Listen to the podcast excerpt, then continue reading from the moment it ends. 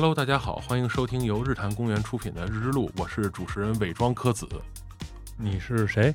我是伪装柯子。你这么大块儿，你伪装得了 柯子吗？我这声音还挺像的呀。像什么呀？像 这个就是这个最近当医生当的比较疲惫的大伦丁老师啊，我把你刨出来了，行吗？因为我们这做考古挖掘的就啊愿意刨个人什么的，反正刨出来是活的就行，不保证。啊。那，今天我们这期节目呢有三位嘉宾，一位是这个专门研究历史的，也是我们节目的老朋友小动物老师。我是小动物，然后还有我们另外一位研究历史的专家学者大动物老师，哎，不敢当，大家好。然后呢，第三位嘉宾呢，就是刚才已经说了话的，我们日坛公园的年度最佳受欢迎嘉宾之一，辽金和老北京历史大口述家国老，鼓掌。当着你我不大，我比较娇小。哎，大家好啊。那我们上一期呢，小动物老师和国老呢一起来录节目呢，还是这个。蒙语学习班的那期节目，啊，如果大家没有听过的话，可以去回顾一下。今天呢，我们三个人，我们四个人为什么来录这个节目呢？我们还请国老给大家说说这里边的理由。啊，就是因为吧，我们嫌柯子慢。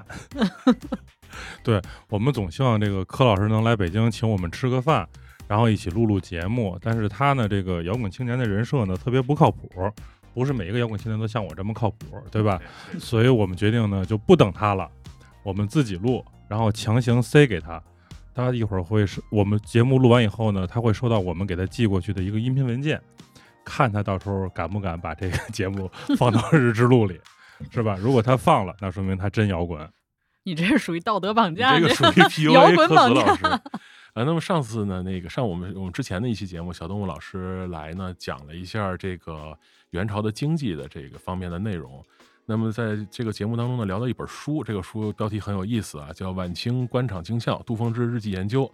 这里边说到了一个一些很有趣的事儿，就是杜峰志这个人呢，为了当官，他要排队当官，然后呢还可以花钱插队，就排到了之后呢，他要去上任，他还得借高利贷去上任。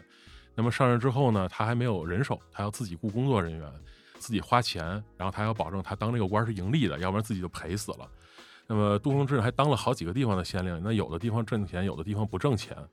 我看了之后呢，觉得特别像《让子弹飞》里边那个马邦德，就是一个人拿了好多张委任状，然后有的地方比较凶险，他就不去；有的地方比较挣钱，他就去。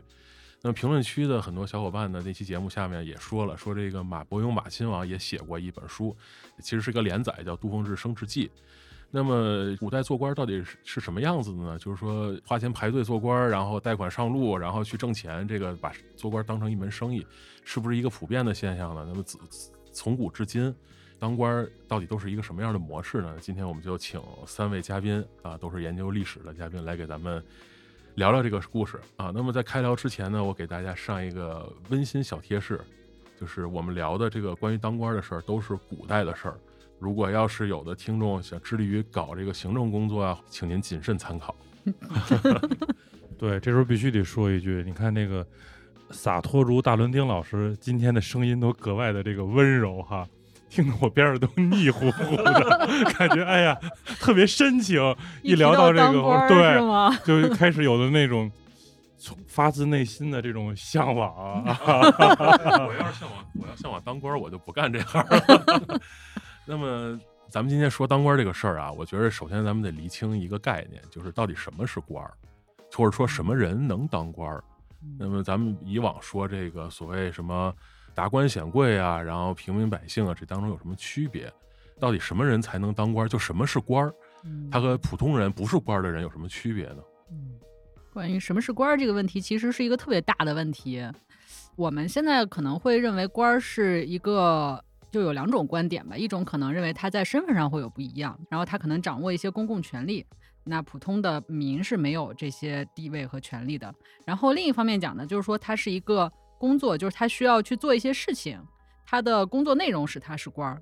那我们肯定就要从两个方面来讲这个问题，就是第一个从身份这点来讲呢，他首先是早期的官儿跟贵族是关系比较密切的。就是我们如果讲到国家的起源的话，在最早的国家之前，可能大家是考虑到它是一个部落或者氏族的一个状态。那么在这个部落或氏族里面，他会有首领，那么首领的地位会比其他的普通的人要高，他会有有一些权利，导致他他的位置是世袭的，就是他的亲亲人或者他的子孙会继续继承他这个地位。然后在进入国家状态之后，这些人就变成了贵族。那么哦这种啊、身份上的贵族，在后面就是逐渐会慢慢的变成一个，可能很多贵族到后来就变成了一种官儿。那我们就嗯可以说，最早的时候，这个官儿和贵族他的身份其实是关联的。在早期社会中确实对，因为是这样的。他只有他嗯是、他是掌权的人，所以他是嗯贵族，然后自然而然就变成了官员。嗯，在随着社会发展，他可能就变成了官儿。嗯那是不是就是所谓的王侯将相全靠种？对 差不多吧，就是对，因为因为王侯将相，你像王，我们说的皇帝啊什么的，他肯定是必须有血缘才能去当这个皇帝，不能就是他肯定在某一个家族之内才能传承这个王位。那么将和相的话，我们现在可能会认为官员是不能世袭的，不能说这个某一个处长他儿子也去当处长，或者也 也去也进入这个官僚体系，现在不行。但早期的话确实是这样的，就是他的这个职位可能就是世袭的，然后这世袭的这个规则是逐渐变化的，就是可能到后期越来越不能世袭，譬如说可能会让他降等世袭，这个人本来是一个很高的国籍的。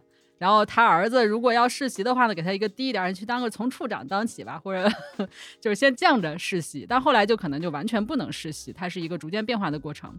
但是呢，总的来说，官在身份上的就是这种世袭的这个特点，是他早期跟贵族有有过强烈的密切的关系，才能就是会有这么一个现象。嗯，那后来就是比如说，就是社会进展了一段时间哈，这个就是官儿已经成为了一个就是类似于职业的这么一个东西之后，那么你看咱们看清宫剧，就有很多王爷，他其实他也有好多职职务上的事情，对吧？嗯他也他既是贵族也是官儿。嗯那他这个他这贵族就是贵族承袭的这个官员和普通人，比如考科举啊考上去的这个官员，他有什么不一样的地方吗？对这个事儿就得说到后来，这官儿跟贵族就逐渐分离了，因为不分离，我们今天不用聊这个了，对吧？我们今儿谁也没有希望当官儿，就是最起码我们几个都没有什么贵族族血统，对，这就没戏了。就是因为他后来跟贵族是逐渐分离的，所以我们今天才有可能通过一些途径去当官。那么为什么他会跟贵族分离呢？就说到他的第二个特性，就是他是有一些工作内容的，就他必须要承担一些职务。虽然他能得到权利，但是他同时要承担义务，这样他才能去胜任那个官的职位。就是他是掌握公共权力的，在这个公共权力的这一点上，他是要为公众服务的，那他得有一些专业技能。他可能要去处理一些文书，或者要去进行一些决策，或者得出去打仗，然后可能会呃考虑到一些有一些可能后来发展出很专门的官，譬如说计算钱粮呀，他可能需要一些专业技能，或者是有的时候医官或者是将官这些也都是需要他有专业技能的。从这个角度来讲的话，官就会必须要跟贵族逐渐分离开来，因为贵族的子孙他不一定有这些技能。可能就需要，就是大家得想办法呀。我们怎么样能让有技能的人来当官儿？一方面可能我们去教育贵族的子孙，那另一方面呢，就要把那个有技能的人选拔出来。那就就是我们这个贵族里边儿这个这个能工巧匠不够了，我们得招聘社会人员，是吧？差不多吧。而且嗯贵族的子弟，他如果他持续的有这个官位的话，他其实没有那个学习的动力，就是哦，对，因为那个俸禄什么都都有，然后我不用干也有。对对对，他地位就在那儿，然后呃没有必要去非得学那些那。如果比如平民，然后通过各种途径去当官儿哈，他当的足够大，然后他有可能会变成贵族吗？这个是有可能的，因为早期我们说到的氏族的贵族，他是完全是血统式的，因为他是一个呃氏族的首领，然后他的子子孙孙可能就去进行管理工作。但是到其实，在战国时期，因为各个国家要互相打仗嘛，然后在打仗的过程中，就有一些人他就开始考虑到，我可能需要去收纳更多的人才，就不能再用以前的制度，所以他就已经开始进行一些改革。他早期的改革实际上是开始就是强调军功贵族，就是你有军功的话，你就可以成为新贵族。那么因为那时候打仗比较是一个比较重要的事儿，所以就会要求贵族要用军功来换取，就是譬如说你有了军功之后，给你授予一定的爵位。军功就是比如我砍了十个人头什么的，对啊，就给你记录嘛，记录你的那个功劳 嗯。对，然后呃，就就有一套体系发明出来，然后你如果在有有一些什么功劳，就授予你什么样的爵位，你爵位可以逐渐随着你的功劳变大，也许可以升迁啊什么的。就我爵位越来越嗯高，然后慢慢慢慢我就有可能就变成贵族的一员了。其实只要有了爵位，他就是就是贵族。贵族对对对。嗯然后他有了这样的爵位，然后他就变成了新贵族。那么之前的老的那些传统贵族的地位，就相当于逐渐被稀释了。那因为有了很多新的贵族也来分享这个地位。那么在军工贵族之后，可能就是再进一步再去强调，譬如说我们现在要开始吸纳那个文有文化的人，就是文官。嗯那么可能就是有一些什么察举啊，或者是举孝廉，就是从地方去推举那些有才能的人，嗯让他们来当官儿。就是在这个，就是譬如到汉代，可能更强调有很多文书的工作，或者是有什么教化社社会之类的这种职能，然后就要求那个普通的能够处理文书的有文化的人来做官儿，然后就就出现了另外一批文官系统。嗯，嗯那这个文官系统和后来的这个科举啊什么的，就是通过考试来考这个文化课来当官儿，它是有有连续性的吗？就是说，它后来慢慢就发展成了这个就是考八股啊、考科举这个东西。哇，大老师，你这个时间跨度好大。对，这个有点有点有点远啊，有点儿远。没没对，其实它是有有有有连续的，但是它从察举慢慢逐渐到可能到贡举，然后到科举，但是八股就一下跳到了清朝，它是一个对很漫长的一个发展过程。明白了嗯所以这时候我有一个问题，就是刚才小动物老师说的这个官，其实可能跟我们现在日常生活中提到的这个官的概念，其实还是有区别的，嗯对吧？就是比如我们现在提到的官，我们想的就是有权力的政府的领导，是我们现在就是普世概念里大家想到说这是一个官儿，嗯，对吧？但其实古代的官，它只是一个身份，就是它可能要比现在的官儿的这个范围更大。比如说，我们这里就谈到了技术干部，嗯在古代的时候，他也是被称之为官的，对吧？但是再再像比如说二位嗯这样的 技术人才，在古代是不是官？其实，在今天嗯我们要强调，就是提到这个官的定义。嗯实际上，官这个名字有很多不同的含义，其中有一个最狭义的含义，在古代就是指他的品级。嗯就是换句话说，你有这个品级，你就是官儿。那么在今天，实际上也有很多技术人员是官儿。就从这个角度来看的话，譬如说，啊、我们说这个文物局的，我 就没有什么品，有一点儿品，但不高有品就是啊。对。像今天我们说的，我们今天其实有品级嘛，因为大家都知道有这个国级，然后厅局级。嗯啊，这个什么省部级是吗？啊，对对对省部级比厅局级高，有点闹不清这个。然后县处级，这个其实就是品级嗯。那么现在有很多有专业技术的人，他其实是有品级的，就是你有行政待遇嘛，然后你是处级干部，那就是官儿呀。就在古代的话，只要有这个东西，你就是官儿。我我们俩没有，史官，在古代的官儿，他可以就是我有品级，然后国家给我钱，就是有俸禄，嗯，但是我可能也许我就没有什么特别的那种，比如管辖一个地方这种权利，他嗯也就是官儿，对吧？就跟咱们现在脑子里一想官儿冒出来的那个说这个人有权，这个人管着一一部分东西，那种特别特别狭义的现代的官儿，还是有点不一样的。你说的管着一一个地方的那个，其实就是官里面的很小的一个种类，因为官也是分好多类的，在过去，但他叫咱们现在一想官儿，就是说你就觉得县长啊，对，比如？县长啊，什么这个村长啊，村长算官儿吧？好像不算。村长有有有行政级别吗？没有，村长没有行政级别啊。村委会不是一级政府机关。哎呀，这个你懂。对我，我明白大老师说的意思了，嗯就是大老师的意思就是，按照咱们现在的这个行政体系来说，政府的，你像什么人大呀、政协呀，这都不算这个里头了，是这个概念吧？就是大老师说嘛，他要主政一方嘛，那主政一方肯定是政府序列下面各委办局啊。那您觉得像那个，譬如说医院的院长算官吗？就我觉得特别狭，你想好了说，我觉得就以特别狭义的这个这个概念来讲的话，可能绝大多数人不认为他是一个官员，就他可能是一个负责人，就是他是一个怎么说呢？就就是比如医院的院长，或者说学校的校长，人啊不会很有很多人不会觉得他是一个官儿。啊，那照您这个狭义的来讲，那您觉得像那个纪检组的组长算官吗？那个算算那个算，但他也没有为政一方呀。对，但他管着人嘛。啊，管人也算是吗？对对对，但是校校长和院长不算，就是医院的院长这。个概念就比较混淆了。所以就是，是不是这么理解？就再简单一点，就是公职人员嗯和官嗯在今天也是有区别的。您刚才小动物老师介绍的那个概念，更像于今天我们说的公职人员，对吧？比如说，大老师你是公职人员，那在古代他是不是就是个古代概念上的官的这个概念。还是那个那个标准，就大老师，您有行政级别吗？没有啊，您没有行政级别，就您就不是呀。好明白了，明白了。那我听明白了，合着今天就差的是我一个人，我自己说出来。对，行，那今天有行政级别就就国老一个人，所以我们今儿就就有什么不明白，我们问他就好了。对，今天这个国老是我们这儿唯一的一个官儿。国老，您是吗您谈谈您谈谈感想。啊，那我就说以下三点，每点说四个方面。我我得把话筒抢走啊。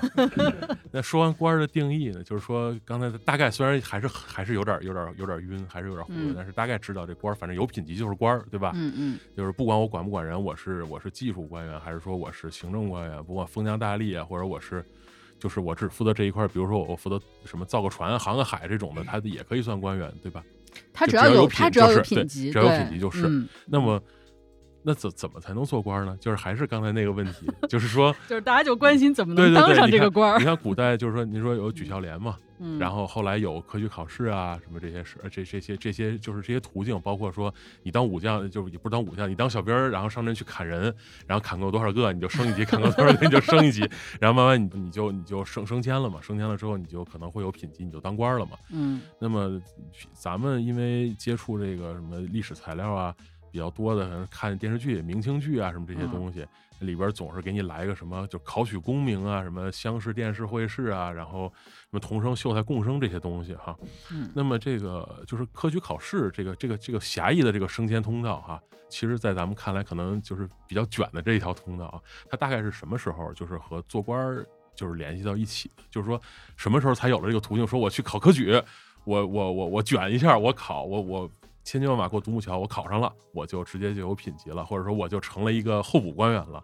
我理解了。大老师就觉得当官这途径里面，可能科举他行，所以他就特关心你心这让我上这。砍人，我也砍不了啊。啊，对，对，这就是指向我这种考试不行的人，呃，却有了品级，他就想问问像我这种嗯不会考试的人，对吧？嗯，这个？街上长大的，对吧？厅长、庭长，你看这个必须走正了音。在没有科举，你先给我一条活路，是吧？就是啊在没有科举之前，那科举是一个特别好的、伟大的发明，是吧？嗯，没有科举之前，不用你考试的时候，就先不让你这样的人张扬跋扈的时候，像我们这种在街上长大的孩子，怎么能当官呢？嗯嗯，让小东老师把这俩都给咱俩说清楚了嗯，咱俩咱俩这就都有救了，协咱俩就都有救了。这首先得说你打算当多大的官儿？这事儿就是吧，跟吃自助餐是一个概念，从来不嫌大。那您知道有一叫刘邦的吗？也行，真的，姓儿对了。对我们俩，我看这个汉代的历史，所以说我们这个是吧，我们就到万历。我把以前的梗也刨一下，但是汉代的历史我多少也看过，是吧？我觉得我跟刘邦兴趣爱好好多事儿也挺像的。嗯，我我我其实我想给您出一主意，但是出这主意之前，我得先问一下，你们先猜一猜，中国古代大多数朝代里的大多数的官儿都算上，你们猜一下最常见的当官儿的途径是什么？是是给你们几个选项啊？靠打仗呢，还是靠考试呢，还是靠拼爹呢？你这个绝大多数的官员是指的数量，还是指的这个就是位置？数量，数量，我觉得是嗯拼爹吧。官儿觉得呢？拼爹，嗯，拼爹最靠谱，打仗有风险，考试我又不会，是吧？只能靠我爸爸了。就猜的还真特别对。都知道答案的人，然后在这互相假装猜。没有啊，我是真的不知道答案，但我但我觉得这因为古代的官员老有世袭这种事儿嘛，所以嗯他可能还是从上面承袭下来，他可能会降等，但是就是比如我我爹当什么官，然后我降一级，但是呃他我还是官啊，所以说可能这个途径会更方便一点。嗯，所以说您看，您您跟刘邦一个姓儿，您要是要能搭上点儿 关系，就是人家拼爹，我拼祖宗，是吧？阿 Q 怎么说？一千多年前我们家也扩过，特别贵。对，就是说，那这个途径是慢慢怎么发展出来？就是说，到底什么时候，就是才开始慢慢的出现了后来说的科举？那之前就是全靠当官或者打仗什么这些的。就刚才国老说的，他们不考试的人，那怎么当官呢？早期主要就是靠拼爹，就完全靠拼爹。大部分是靠来，你来介绍一下早期的情况就。官员体系早期是相对固定的，是吗？早期你要看多早期了，你比方说这个，就从前面开始说，就是如果我们要从两周时期，从两周时期开始说的话呢，那大家都知道有一个概念叫四民社会，对吧？士农工商，嗯这个士它就是一个官员群体，所有这个当官儿都是从市里边出来的。然后有当时有句话叫这个得嘴皮子利索，就是士之子恒为士。啊，士之子恒为士。哎，你哎看我多利落。好好好，这个就是你只要是士，你你家是贵族，你孩子以后自然有办法给你安排岗位。但是这个东西实际上就是孔子后来打破的是这个东西，就是你普通的其他农工商子弟，如果你条件好，你交学费，那么你也可以学这个相关的这个作为士的知识，就不再靠血缘，我们靠学习让你成为士。那么再再往后呢，你比如到汉代，汉代的时候就是自然的，就是这些人的贵族的孩子，他会比较容易的去当官。这个情况一直延续到就是中国的这个魏晋南北朝时期。那我们都知道，当时所谓这个门阀制度，然后你可能你是高等士族，你们家是这个王室是吧？琅琊王氏，然后一出来，你可能就做了教书郎，很快你就上去了，以后可能做到宰相，这都是有可能的。所以他们这种士族出来的这些孩子，那他很自然就可以做到比较大的官儿，他的上升速度他就比普通的人他要快很多。嗯但普通人也是有上升通道的。哎，也是有上升通道的。所以是不是就比如说我们知道汉代的那个举孝廉是吧？举的主要就是那个世家大族的孩子。对，所以这个事儿就是一个特别自欺欺人的事儿。就比如我是一个普通老百姓，然后我也特孝顺，啊是吧？但是没有人看得见，对吧？就是是不是这个意思？然后他们家的那个衙内呢，其实也挺那什么的，但是他爸就说这孩子特别好，然后他就当官了。这就属于一个不需要说的背景。人举孝廉举的就是士族里边的孝廉，这就跟你今天参加高考一样，不需要说你是中学生才能参加高考，但是大部分参加高考的就是中学生。哦，嗯哼，明白了。所以就是这个最近那个电影儿什么《满江红》，是吧？就老提那个岳云鹏演的那角色叫武什么？你看了呀？我还没看呢。我看了，我看了，啊，然后就老说这时候得动一下你的背景，是吧？就他得有背景哈。哎，其实像他们魏晋南北朝时期的那些世家大族的孩子，他们学的最主要的就是就是认认识人，你得嗯知道就是现在当官都是谁，然后互相之间都是什么关系，家庭关系是什么。你去跟人家打招呼的时候，你叫的时候不能叫错了。譬如说某个人的父亲、父祖，他的名字是什么，你不能说了那个避讳字儿。你跟人说话的时候，你得能把这些都说得好，这是他最重要的一个技能。对，嗯那不就是一一种某种意义上的某种礼仪之学吗？但是这个对他来说就是最重要的呀，因为在当时世家氏族之间的关系是一个最重要的生存技能。哦，也对他他可能那个就是管理的技能什么的，他他没有那么不像这个东西这么重要。对他，首先就是这个要说到我们的下一步问题，就是说官儿和那个真正做事儿的那个，我们后来可能会把它称为吏，他们俩的那个呃职能还是不太一样的。嗯，所以就我们再再多说两句，我觉得这时候也应该跟大家其实解释一下，就别大家一想到那些门阀子弟的孩子，就都是这个吊儿郎当、游手好闲的，是吧？绝大部分人他还是受过良好的教育和熏陶的，他是知道怎么做官的，而且他也是知道这套体系是怎么运作的。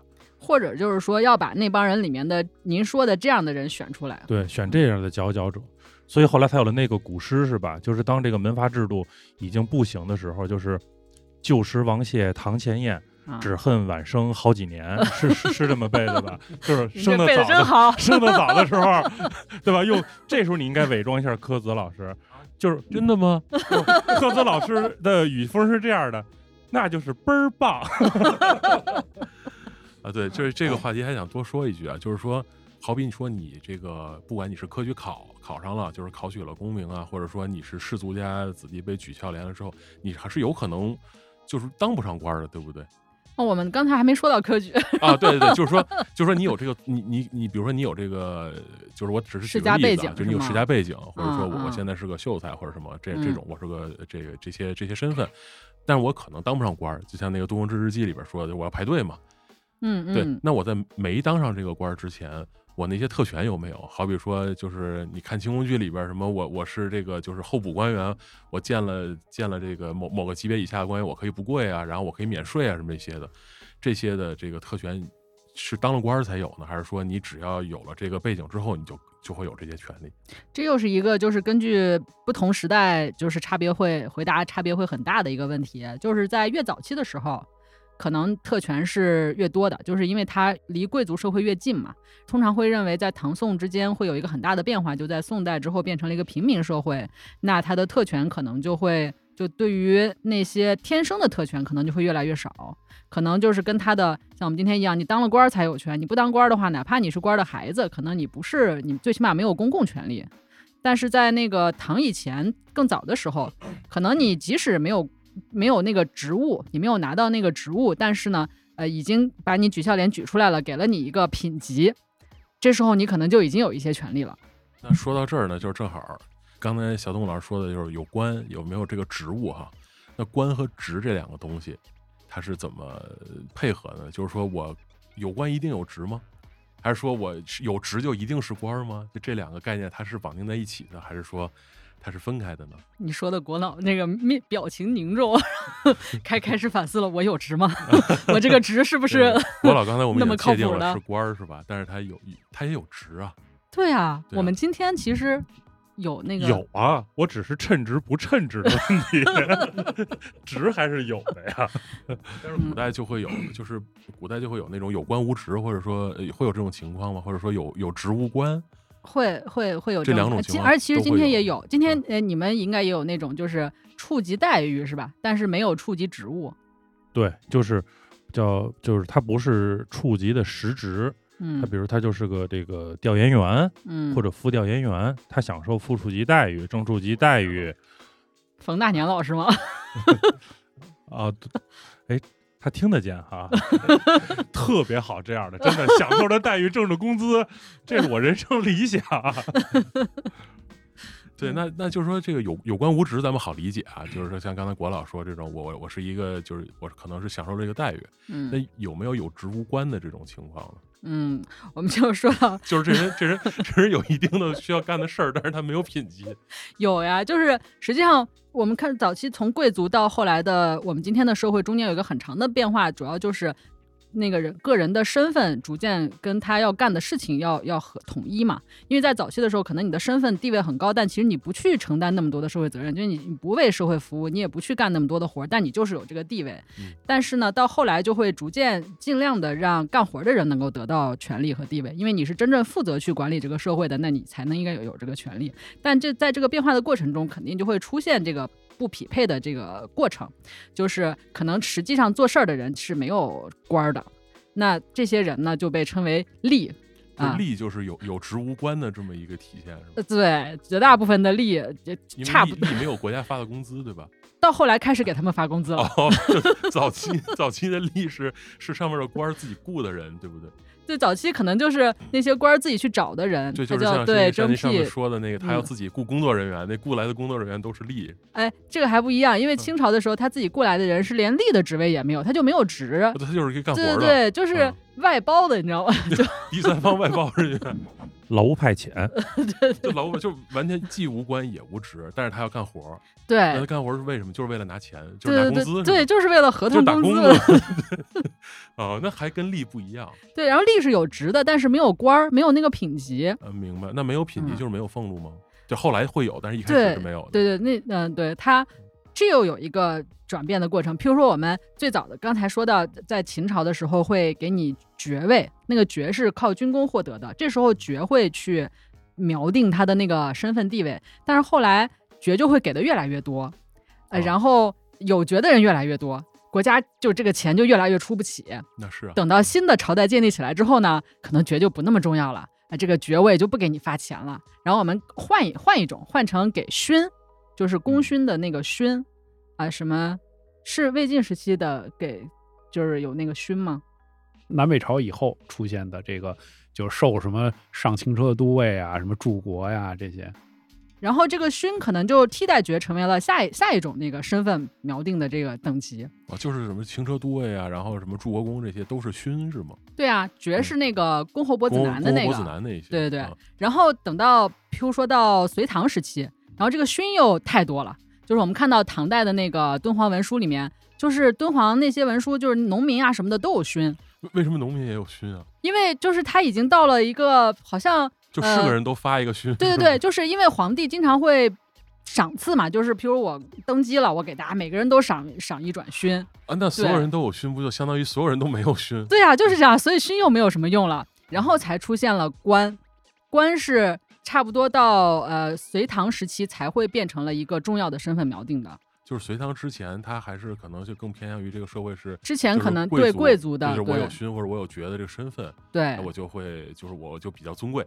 然后到了嗯后来，就是说他慢慢慢慢这个贵族，就像您说的稀释了，就是说他他发的越来越多。嗯就不知道《丁丁历险记》您看过没有啊？就是这个 这个呃将军的这个卡阿尔卡扎将军部队里边有有四百多个上校，只有两个中士，就变成这个模样了。对对，就是这样的。对对，所以就就只能说再再再发再就是再发展出来另外一个体系来解决这个问题。对，就是到隋唐时期又发展出来这个这个官对我们现在的影响是最大的。我们一说到官儿的时候，其实就是在那个时候发展出来的一个新的一套体系，为了标定他的身份地位的。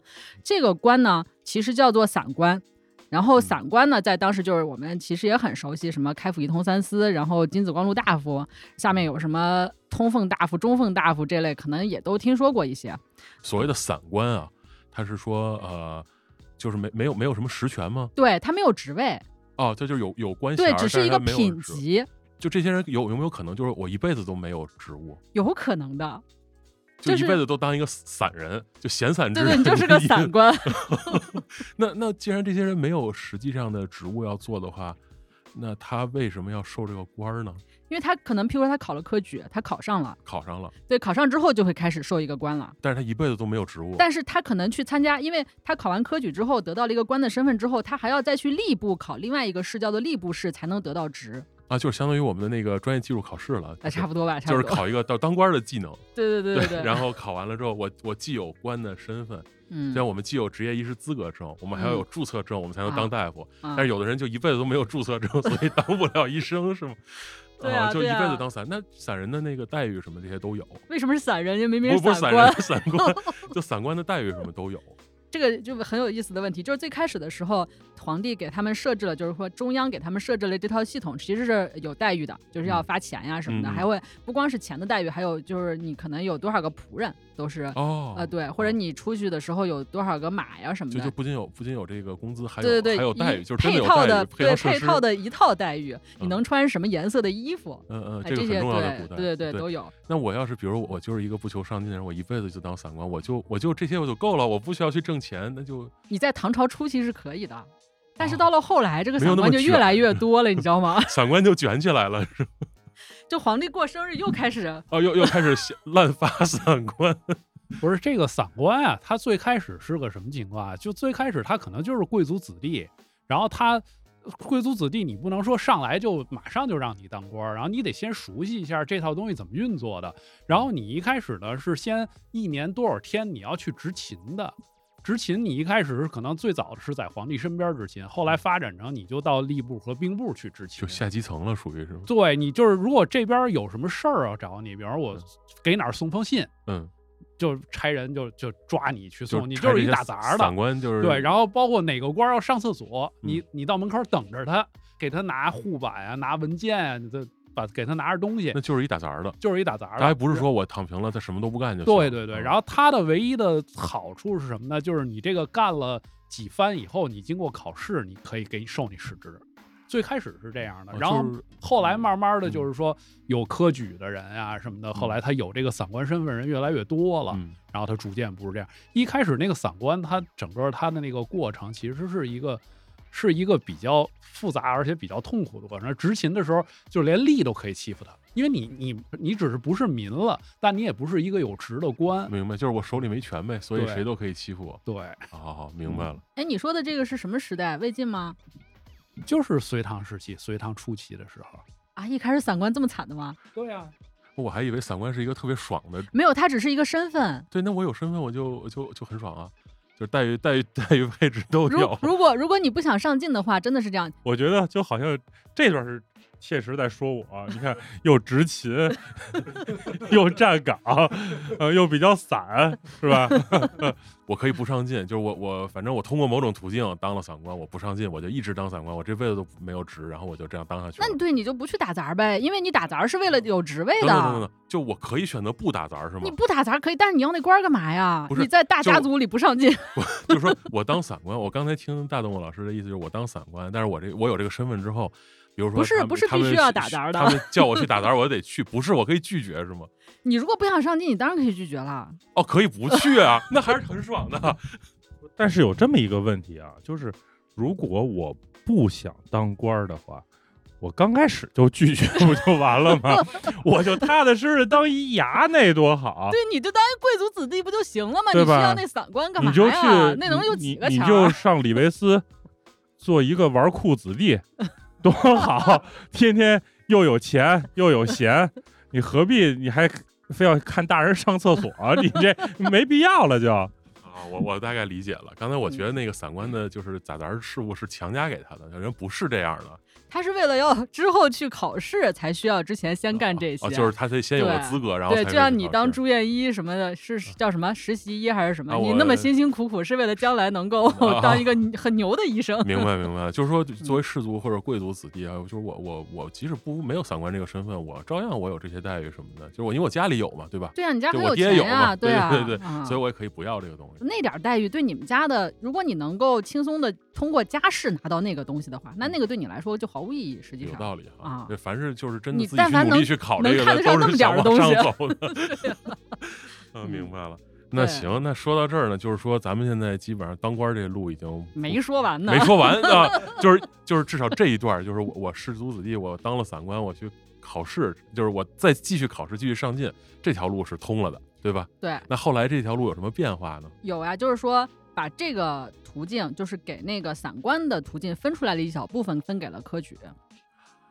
啊，嗯，那等等，那科举之前这个散官是就是就平民家孩子啊去考这个没有呀，你就没有你怎么会？哦，对，都是世对啊族子弟，我明白，人家就是通过印序啊，或者是通过那个皇你跟皇帝的几层亲戚关系，通过明白明白这些才给就那会儿只有这些人才能当散官，呃，这这有嗯就是其实散官系统设计出来了之后嗯，它就已经分了一点儿一点儿给科举了。就是那这个这俩系统是就是科举在后吗？还是说这俩是同时出现的？科举在后，科举在后，嗯。就一开始没有没有考虑说有有这个平民的升迁通道，后来呃开始，一开始就没准备说这个以这种方式，但是后来就发生了刚才小动物老师说的这个，就是我贵族家或者皇族家子弟这个专业技能不够，或者说我干活人不够，我得我得雇一些第三方外包招聘人员了。它关键是后来这个贵族家族自身的文化水平，包括自身的规模也都缩小了，文化水平也文化水平也下降了，他们他们很有钱很有权，他们的教育啊文化水平，因为这个贵族比较大的，主要是在南方。那后来这个北方，它是这个北周和隋这个系统，就是它相对来说没有那么多贵族，然后它以这个这个政权为主，它北方把南方吞并掉了以后，那我干嘛还你南方原来那些贵族，你在你们自己家门口你地位高，你现在在我们北方人面前你们算老几啊，对吧？哦，明白了，就是说，那到最后到后来就出现了，就是我民间可能教育水平比你官家的要好的这种情况。教育水平这个东西呢，就是你原你不见得是你贵族的教育水平一定高。嗯，就是民间他有好学的人，他的教他也可以获得很不是好的教育。说个体，就是说，比如说我我办的这些，就是类似于学校的这种机构哈，他可能会比如教的，就是水平比官家他们官办的这种学校机构要强。大老师就没有那个政治的敏感性，他就没听出来你说的那个意思，就是说北方人要抬举另外一批身份低微的人去打压南方的贵族。啊，明白了，你这么说不就很清楚了吗？对吧？对对对，就是虽然虽虽然虽然我我我不行，就是我们学的不好，但是对吧？你现在归我们管，所以我我必须把自己抬高了，然后我就成了贵族。但是这样的贵族他好多事儿他干不了，所以他需要科举来拔人，对吧？他当时可能有那个就是。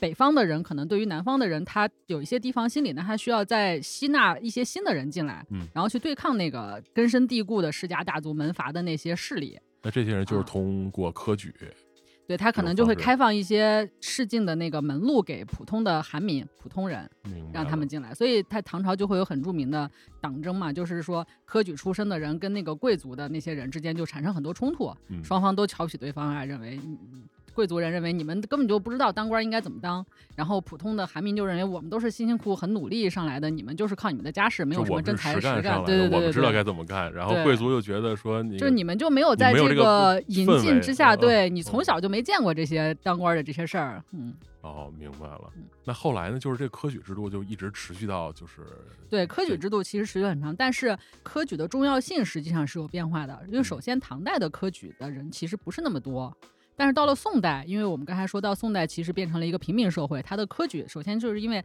它的科举的人数大大的增加了，嗯就是每年可能通过科举能去当官的人嗯变得很多，然后呢，通过科举当了官的那些人的地位变得很高。就是可能形逐渐形成了一种，如果你不是考科举上来的，而是通过应试，就是靠拼爹的这些会被人，人看不起。对你就会当不了很高的官儿。就相当于别人通过就是查你背景的时候，觉得你这人不是靠自己本事上来的。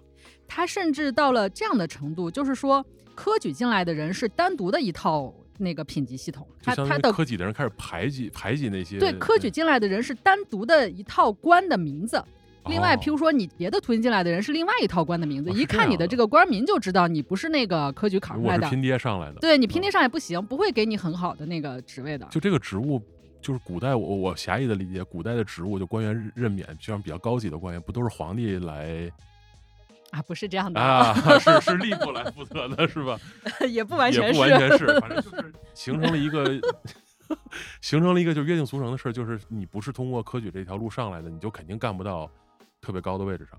来，国老先，来，国老，其实吧，这知识分子聊天太费劲了。这事儿特好理解，就是两个社团，对吧？就是原来的这个南方社团，嗯南方社团全是贵族，那我就一代一代的老贵族生小贵族，小贵族变成老贵族，我们一直手里拿着刀，对吧？我们说话是算话的。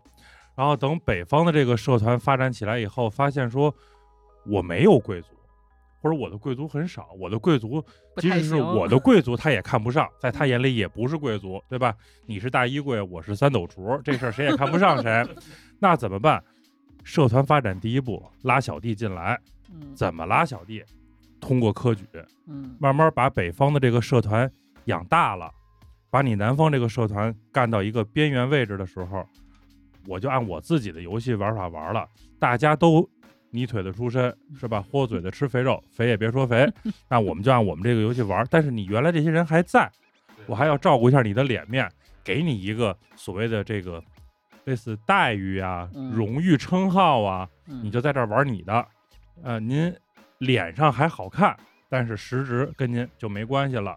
嗯我们玩我们的，我们就要一直打压着你，不让你抬起头来，是这意思吧？对北方的这就是这个就新的政权，还是一直对原来这种名门望族有有提防心理。这个其实它也是一个很先进的制度，它虽然可能契机是这个，但是你可以想到，它这样的任免制度是非常灵活的。因为你如果地位高的话，我给你一个散官，嗯那你有这个地位有待遇，我就是尊重你、优宠你，让你的家族感到满意。但是呢，我可以另外给职位的时候，因为职位也是有品级的，也有一品、二品到九品的，散官也是一品到九品。嗯，但是呢，呃，真正有实力就是有才能的人，可能给他一个品级很高的职位，但是他的散官可能很低。哦，啊，对，这样他的地位就比那个散官高的人要低，但是他会拿到比较重要的职位。明白了，就是嗯他地位和职，就是他的这个就是地地位和职务实际上就是分开了对啊。就是我我可以是一个贵族，但是我就没有实权。对，然后我是一个平民出身，我考科举，我我卷上来了，然后我位高权重，但是我我这个见了贵族，我还是低一等，是是。就你可能你的颜色衣服的颜颜色就差一些，差一些，嗯然后你的仆人可能比他们少，你排队的时候可能要站在他们后面。就感觉待遇差一点儿对你就是身份地位嘛，嗯嗯，等级，呃，你可能见到他们你要先行礼什么的。啊。明白了。嗯那科举之后还有别的制度说去当官吗？就除了科举，就是发展出科举之后，嗯然后再之后还有出现新的制度，其其他的那些之前的，像我们说的印序，呃，嗯，这些都还一直存在就。战功什么也存在，呃但是军我可以功也一直都存打仗在，，对，不打仗就没有军功，那就几乎没有吧，也也也会有。军工就就实际上在中国古代看来，那个战争是时不时就会出现的。如果在和平时期，你还是个军官，但你可能不一定有军功，但是你在军官的体系内部，你还是可以往上升的。就是说我我不用去砍人头，但是他也有一个升迁的体系，对吧？不是这个，他有的时候不是说对外战争才是战争，那你嗯对内剿匪。抓贼，这也是军治安战也算军功对，这也是军功。我明白了。但比比如说啊，就好比说这这人在一个地方，这地方特别特别和平，然后他是一个军官，就既不需要剿匪，也不需要对外打仗，也不需要国防什么这些的，他也是有一点点可以往上升的。这个地儿，那你给他屯军干什么呢？啊 也对啊，非常和平。不是运粮啊，然后嗯军队的屯田训练啊等等这，这都可以、啊这些也可以算是吧？对啊就好比说我我我就是我在这个职职位上，然后我就运粮运盐什么，他需要军队护送是吧？对我执行这种任务也有军功嗯啊。就简单的理解成古代的三五九旅，有事儿时候打仗，没事儿时候农垦，是这意思吧，大老师？对对对，哎就有很多军屯屯田，而且你还要往边疆运送各种东西嘛。嗯嗯嗯，那会有比如说就是我争着去打仗，比如说听说哎那那儿有有外族入侵啊，或者那儿有治安战要我去的，我我我我争取去打，然后我就升迁的快一点，会这样吗？应该不会吧？因为我觉得古代的部队是固定位置的。一一般情况下不会。而且其实是这样，就是我们稍微腹黑一下，因为我们说的都是这个腐朽落寞的封建王朝嘛，就是与其动这心思，你还不如送点小金人儿、小玉马，是吧？这咱熟啊，他这升的多快呀，是吧？还有这条路，对对对，还有这条路。就那就是说到后来当官的主要就是绝大部分这个官员升迁都是就是从民变成官都是走科举这条路是吧？因为后来像贵族啊、人军工这些会慢慢会少。科举的数量从来在数量上也没有占到绝大多数，因为还是一直都是应续的人是最多的。啊，人是最多的，但是只嗯不过到宋朝之后，可能科举的人才能当那个最重要的官儿。啊，明白了。但是他们嗯的就是绝对人数可能少，但是他们的权力大。对，宋朝是这样的。嗯但是呢，宋朝之后不就进入到了辽，就是金和元嘛？啊就是北宋之后，先是金，完了之后是元。嗯然后宋朝那套非常复杂的制度，就是我先要先先讲一下从唐到宋的这个变化，好好好好好，因为我们刚才说这个散官他不是已经越来越多了嘛，皇帝过生日就给点儿什么嗯的。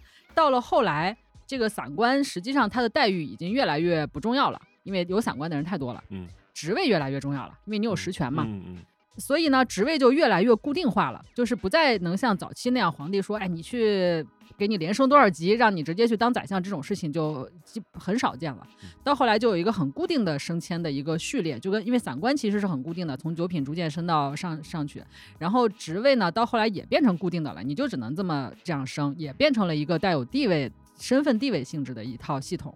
然后呢，又出现了一个新的东西叫差遣，就是皇帝说，虽然你现在干的是文物局局长这个职位，但是呢，这个活儿不让你干了，嗯你去当这个反腐小组小组长。这这能这能直接跨过去？就皇帝说可以就可以，皇帝说可以就可以。啊 OK，哎，你看过那个什么《长安的荔枝》吗？就马伯庸新写哦，我的那个。看我看过，对啊，那个人不是他本来是一个什么官儿，但是皇帝突然给他一差遣，你去送荔枝啊啊，这就是一个差遣，啊明白。那我原来的职务就你就不干了呀不。管了。对啊，那个就是你领工资的职务。但那不是一个临时的职务吗？就是还送荔枝是个临时的，对啊，对，哦，但是的我的职务待遇还在你原的职务对对你还在前面领工资，但是你这个差遣也会给你一份钱。哦，对，但是你想想看，如果他之后年年都要送荔枝，那这个送荔枝的这个荔枝史是不是就固定下来了？这个差遣就就固定了那。就是这个荔枝，就这个差遣慢慢也变成了一种。就是就是固定职务了，对。然后就可能这个人他会换，但是他就从这个职务就拆过去了。对，差遣就变得越来越多了。啊，那就很嗯。灵活，很就是我可以找个反正能力够，我就去能干这活儿我就去干呗。郭老。师，就是抽调，对，成立一个临时机构，是，然后临时机构开始运行，嗯，运作到如果一个整个框架结构稳定了以后，可能临时机构就变成了一个常驻机构。对。对。对，所以我们为什么知道有的地方叫县令，有的地方叫知县？知县这个词儿就是个差遣，就是他本来本职工作是别的，但是让他去管那个县，这个县已经变成一个，当他是作为差遣去管县的时候，就叫知县；如果他是正经八百儿去当县令的，那个叫县令。所以我觉得是打个岔，我突然之间觉得，作为一个经常被抽调的人，我特别希望被抽调给贵妃送荔枝。你看那书了吗？我没看呢，我就特可辛。苦了。不不不，但是都贵妃了，吃个荔枝怎么了？被说一千多年，我愿意给贵妃送荔枝，就愿意看贵妃吃。您这虚无主义本虚 又来了。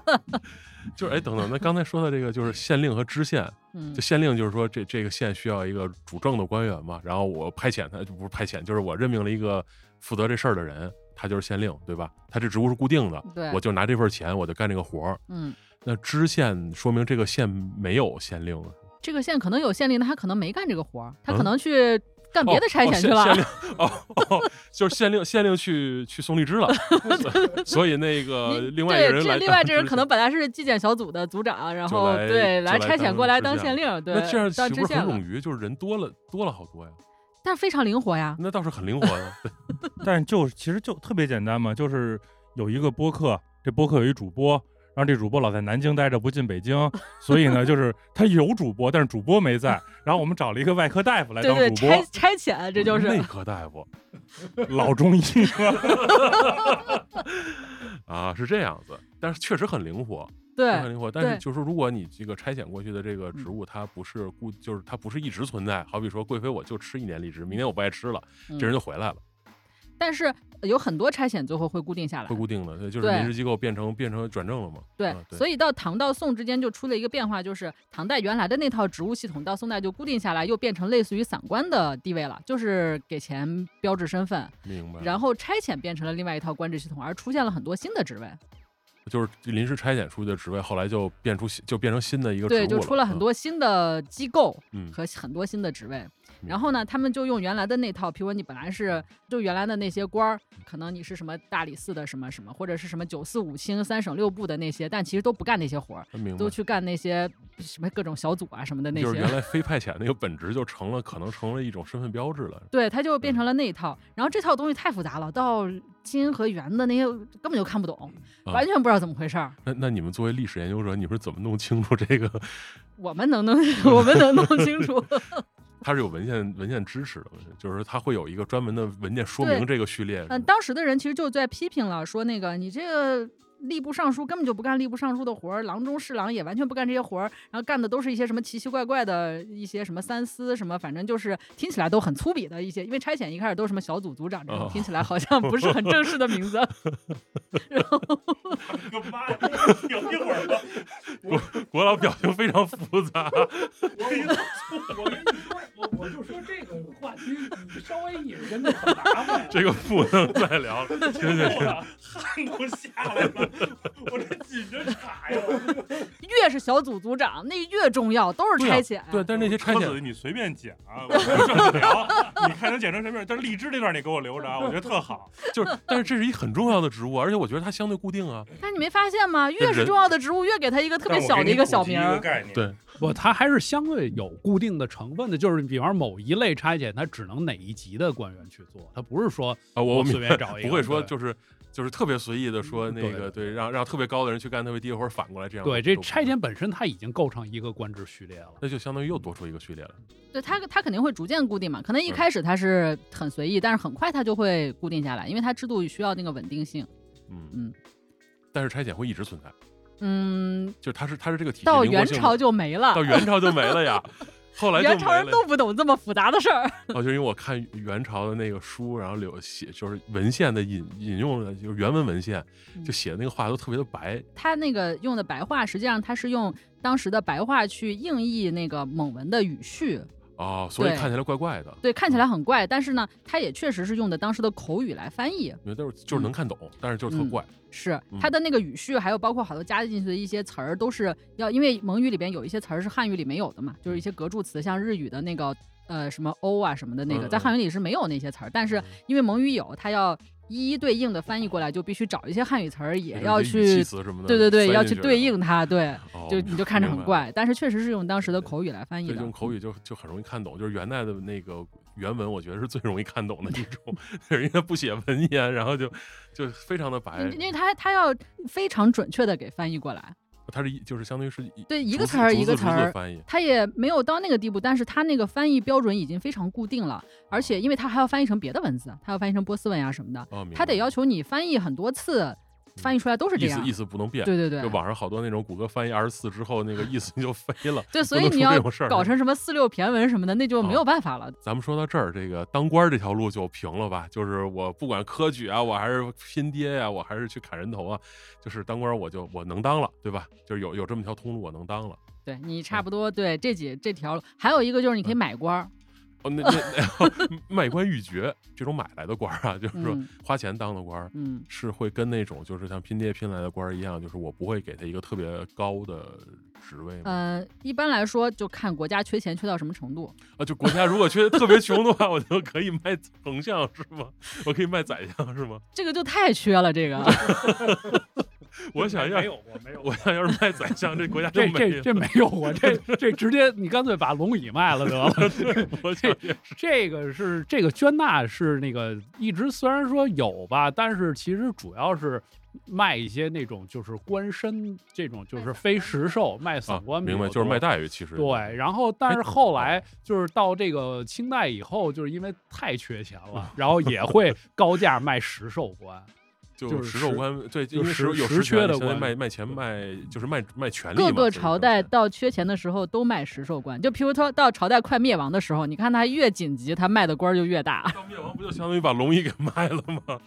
是不是就是咱们说的捐官就是就是捐纳，对捐纳官，对啊？嗯那那个平时卖虚职的那些，是不是就是咱们说的员外呀？员外是这么回事吗？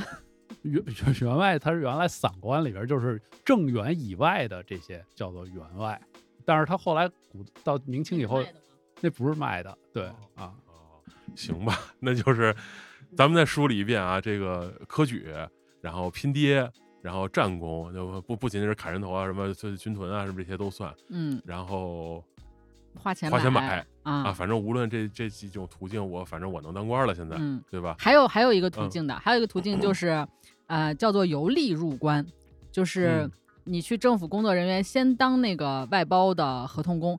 吏其实还不是合同工，但是是但是但是实际上，但实际上很多人当吏也是先当合同工，然后才能当吏。哦，明白。对你先当外包的合同工，然后转正，嗯，转正变成转正那个才变成吏，才变成没有官身的那个 工作人员没有行政级别的，但有编制呀啊，，有编制了，有编制，但是没有级别，嗯，然后再逐渐拿到级别，这个也是有的，这个也有这条路好辛苦啊。元朝主要是这个，因为元朝没有科举，哦哦，就就只能从基层干起，一步一步往上走，就特别那简直特别基层，就最底层了。因为你一开始连吏都不是，元朝的就还可以，因为元朝没有科举，所以有文化的人只能通过这个途径。哦，那就啊还好。对，所以就给他们设计了一条途径，就是你现在地方当吏，然后在地方的吏里面会选拔一下，也有考试，嗯然后选拔一下，如果可以的话，就到中央去当吏，嗯然后中央的那个当吏一段时间，觉得还可以的话，你就可以就去当那个比较低级点的官儿了。就是说，其实没有科举，但是也有这么一条对，就是让文化人通过你的技能可以进来。对，明白了。嗯，在元朝是给他们的这种呃。这个入仕之途就稍微好一点了，但是在之前像唐宋的时候也有这种途径，但是可能就是你进去要花很长很长的时间，而且只能当很低级的。所以我一直认为我是吏。您可能曾经是吏是吗？你都有级别了，等会儿您您曾经是吏吧？您是不是肯定也不能一进去就是处级？初级，我们局长在初级。就国老你你你当过吏吗？就你没没有没有品级，但是你有编制，有编制但没品级，肯定有啊！一开始对啊，一般你像这种研究所进来以后，都是就是你有编制，但是没有没有行政级别嘛。我要说的就是这个事儿，就是说，你看元代其实跟我们今天社会是很像的，因为像这种考考个试你就能当官儿这个事儿，你在我们今天看起来你觉得不合理，对吧？你有没有当官儿的才能啊？那个古代当官到底就是说，在这种科举制度上来，到底是我是看人品，就是更重要的是我的人品、官品，还是说更重要的是我的能力？古代的时候，他其实是想要把这个人品和技能分开的。嗯，因为我们刚才说，我们认为一个人刚搞考完科举，他就当官儿，我们觉得这不科学，因为他没有那个专业技能。啊，对啊。但是古代人他不是这么想的嗯，他认为当官儿不需要专业技能，就是我只要考试好，我不是说考试好，而是嗯说你只要经过了儒家经典的教育，你这个人人品就应该很好。就我就可以去你人品好的话，你就可以做出正确的决策。至于实具体怎么实行那些文书啊，你怎么样，你你觉得应该收多少税，你决策就行了。真正干活的是下面那些力，所以力是被认为专业技术很好，但是通常会觉得他们人品不行，因为他们没有经过经典儒家的教育。他们的这个所谓人品好不好，是跟教育体系相关的。就是因为你读过圣贤书嘛，所以你会知廉耻。可是如果你没有读过圣贤书，他认为你不知廉耻。明白了，那这个标准好好二项化，就是两头啊，很黑白啊，就是这个我稍微说一下，就是说他不是把这个人品和这个技术给截然分开，嗯，它其实某种情况是一体的，因为这个在中国古代，它这个国家治理观念里边啊，嗯，其实治理国家不是说我们要那个富国强兵，我们 GDP 增速要怎么怎么样，因为这个它考核里边，它当然有这种，就是说你的这个。呃，粮食产量啊，什么这种考核的这指标。但你如果说你这人，你这个官员在任上，你粮食产量年年翻番，嗯，你这个你让后任者没法干的。真的，如果拿这个数字化的要求去考察所有官员的话，那很多人是没有办法干的。所以呢，正常情况下，你考察，比方说地方官，比较注意的是什么呢？第一就是你的税收收收收的齐，收不齐，嗯。就是该有的定额，你能不能保证都收满？嗯，再一个呢，就是说看你这个地方闹不闹大的官司，有出不出民变。嗯，然后再者说呢，就是你这个地方的学童的数量有没有增长？然后考科举的这个考中举人、进士的这个比例的情况怎么样？人数有没有增长？你这个人数涨了，嗯，哎，你你就是好，哎，你这地方的地方官有面子。明白了，嗯，所以官员就是这些官。他们根本的任务是维护国家的稳定、平稳的发展，并不是说要去做出多么突出的成绩，能不能做出成绩来就靠命了。哎，这个就 就是 就是你要是上任之后赶上连年大旱，你这完全不行啊！那这事儿就是你命不好呗。你这个因为你不是天文学家呀，就是你要是赶上连年大旱什么的，这个你这个数字指标降了，这。不见得是你这个地方官的责任，而且恰恰是，如果这时候你地方官救灾有功，对，就是其实首要任务是维护稳定，因为国家毕竟其实是一个很冷酷的一个运转的机器，你要保证这个机器是平稳运转的。至于其他的成绩的这些突出的东西，其实不是一个普遍的、普遍的现象，所以我们才说。两千年中国历史这么走下来，我们能知道的那些伟大的官员、突出的官员，也就那些人而已。但他们只是特别渺小的分子，它是有一个巨大的分母。这些人在默默无闻地推动着这个国家机器向前推进、向前运转，历史的车轮滚滚而来的是这意思吧？你是为了增加节目上架率是吗？是是。就这个这个这个话题，我们我们我们继续往下聊啊。就是说，就是今天吧，我今天我们的官儿可能是重点是考察他有没有发展经济，但是在古代的那个对于官儿的那个评价标准，经济是一个非常靠后的一个因素，而且他对于那些官员的要求，比如说你收收税赋役，他要求的是你赋役平，就是说你达成一个平衡状态，你收的够了，但是百姓也没有被你压迫的很厉害。他只是做到这个要求，明白？他要求的其他的还有一些什么呢？就是你要要求地方很很安稳，就没有盗贼啊啊，然后要求要那个大家都非常勤劳，譬如说你开辟了很多荒田，要求那个你要能够招来流民，因为你没有压迫百姓的话，首先他们不会逃走，其次别处的流民可能会到你这来定居，其实人口就增长，对，增加户口，要求增加户口，开辟荒田，然后呢，尽量不要有人来打官司。因为古代的人会认为你打官司就是本身就不好，尽量就别打官司。你这官司越少，说明你的政绩越好。说明我这儿越越就是越对你对你这儿没有什么冤冤屈事件呀。嗯。呃，所以说呢，就是他这个要求就考核一个像你说的清明官、一个县令啊什么的，他主要就要求户口增、田野辟、词讼简、盗贼稀、赋役平。嗯。这个这些他们认为就是。作为一个决策者的一个官员，他安抚民众是不需要我们所说的那种什么那个文书方面的技能啊，或者是法律条文方面你是不是熟悉啊，或者是你对于生产呀这些企业什么内部你是不是了解啊？就这些技能他其实不需要。嗯，他最重要的就是去让大家安安稳稳。就他实际上是一个就是管大局的这么一个一个工作。对，然后底下实际上负责到具体的工作还是那些力在干呃，对，啊嗯，明白？那就好比说这个人就是干得很好，就是所谓你说的这几条都达到了，嗯然后呢，他就会往上走，对吧？一般情况来讲，他会升迁，啊、就一个人不可能永永远都一个人的对升迁是这个就是一个很有意思的问题，是不是说你有了功劳就一定会升迁啊，迁？对对对对，嗯，是这个。完全不是这样嗯，就是在绝大多数情况下，升迁的途径基本上是固定的，嗯就是你过几年该升到什么品级，过几年该升到什么品级，这个都是非常详细、非常明确的规定好的。就是它是一个程序化的东西。对，如果你犯了错儿，譬如说你犯罪了，贪污腐败被那嗯个什么监察部门给你揪出来了，然后给你记了一个过记在你的档案上，那你可能就是这个惩罚也是非常明确的，比如说你要几年之后才能参选，或者是你需要降几级什么的。明白明白。然后如果你有功会怎么样呢嗯？这个虽然也是写的很清楚的，但是非常少见。哦，每年可能会有那个监察部门到全国去巡视，巡视出来，哎，今年有这么几个人，他们很不嗯错，干得很好。给他们可以越级升迁。啊但是就是那几个突出人士，明白了。嗯那就是说，还是说刚才那个您说的，比如说这地儿没有盗贼啊，这地儿嗯没有官司什么的。嗯那比如说这个人干的不太好，就是说，呃 就是说他可能就是运气不好，他赶上啊这民风彪悍的地区了，嗯就是老老老有这些不太稳定的事情发生的话，他会被记过吗？就是他没有犯什么其他错误，他只单纯运气不好。那那干嘛要这样针对他呢？就是那这个地儿，那如果没有这种制度，就是说，那我就可以好比说，我现在派你去一个特别民风彪悍的地方去管事儿了。嗯然后呢，是你无论你你怎么努力，反正这地儿老有盗贼啊，或者就是老老是有这个就是赋税收收不上来啊，赋税收不上来可能就有问题了。嗯就是说他人口不不增，他可能也不减，但他也不增。然后说老有是打官司的这些事儿，嗯，但是说就没有达到我刚才说的那几条标准是吗？那你只要没有你只要没有达到那个，譬如说盗贼的话，盗嗯贼这个问题，盗贼出现之后会给你个期限，在多长时间之内你得抓住他。要要破案。对你要是没抓住，可能就有问题了。啊，明白。对，但你只要把他抓住了，你就我抓住了就 OK，嗯但是这个地儿老出盗贼，这事儿跟我没关系。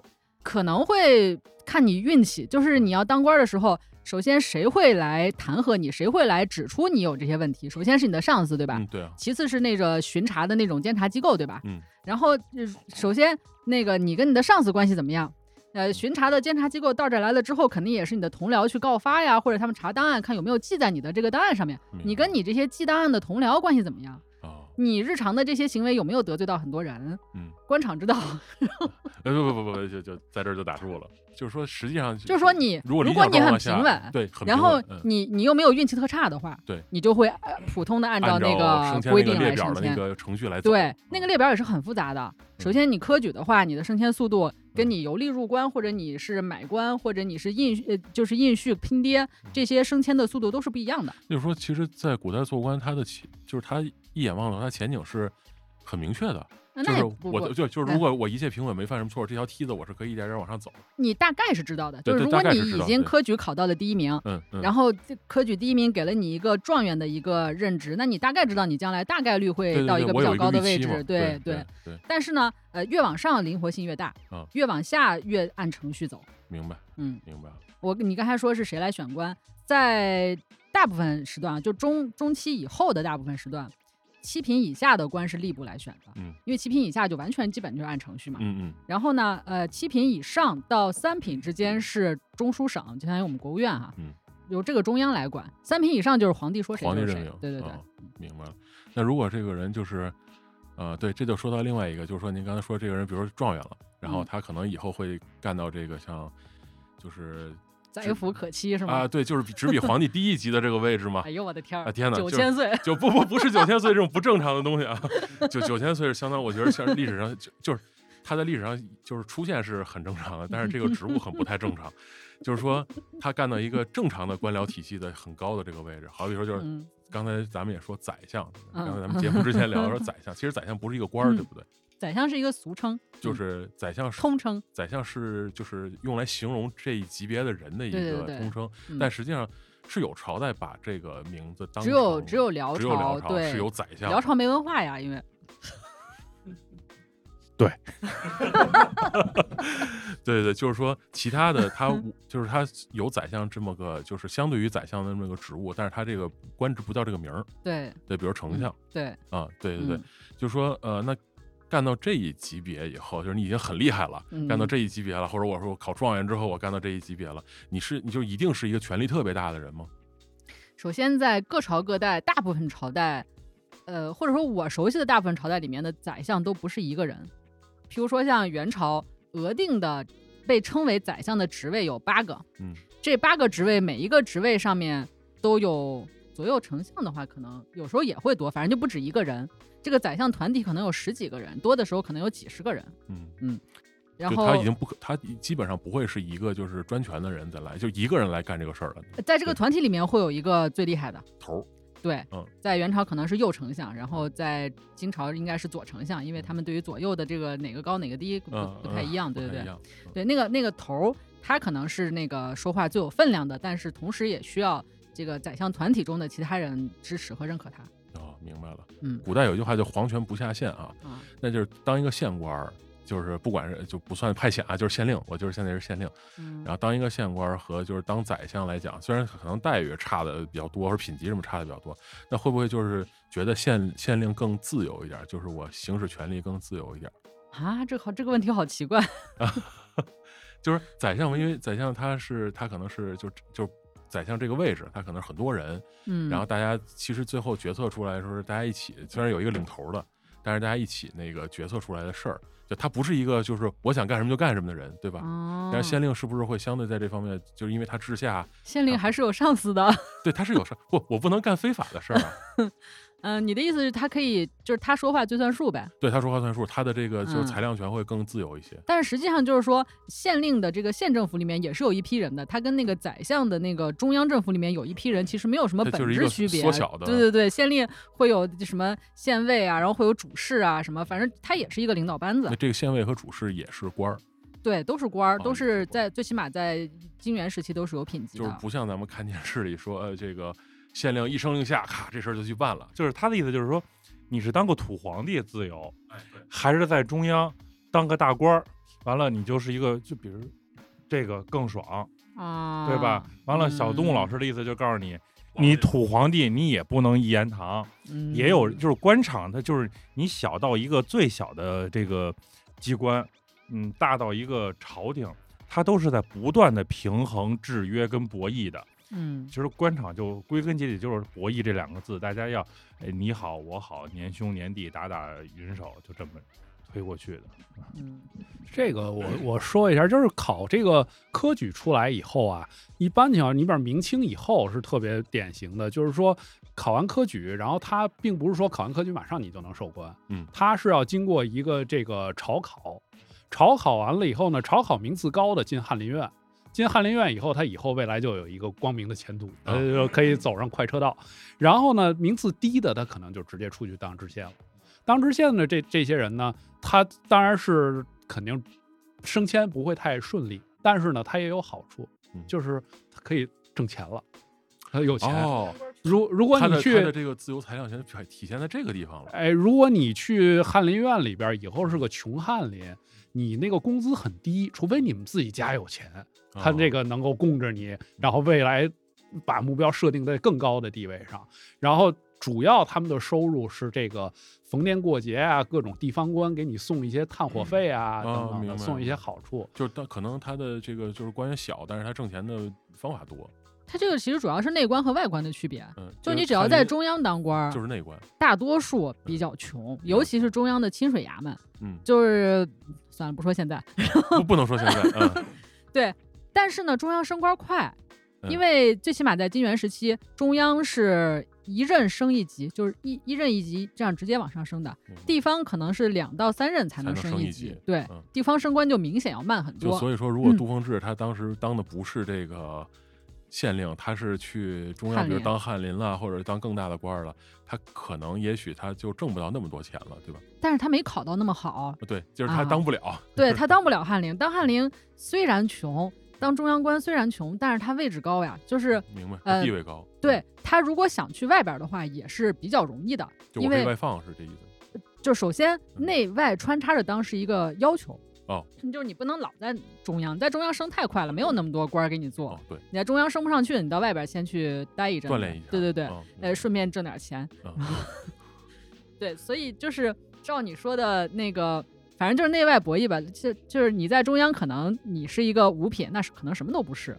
你是吏部郎中啊，或者是吏部可能还很厉害。如果假定你是个礼部郎中，那你可能就什么管点祭祀礼仪什么的，嗯那就没有任何人可能大家来奉承你啊，或者你有什么收额外收入，这个很困难。但你如果五品到外面，你就是一个知州哦或者是那个州尹，挺大的一个官儿了，嗯，对，你就很厉害了。尤其你去了一个比较富庶的州，嗯那五品的那就那就相当厉害了。嗯，你会有很多的收入，很多人来奉承你。啊，就是说 您之前上期节目说，就是说他他会安排，就是有的地方挣钱，有地方不挣钱嘛，他也不会一直安排你去不挣钱的地方，但他也不嗯会一直安排你去就是特别挣钱的地方。啊，对，那这些就是所谓中央的这些高级官员，他外放的时候是也也会有这种考虑，就是说，就是让放你都是中央官员了，你想出去外放一下，你肯定在放在一个特别你的地方。在中央，你随便跟人家那个交通一下。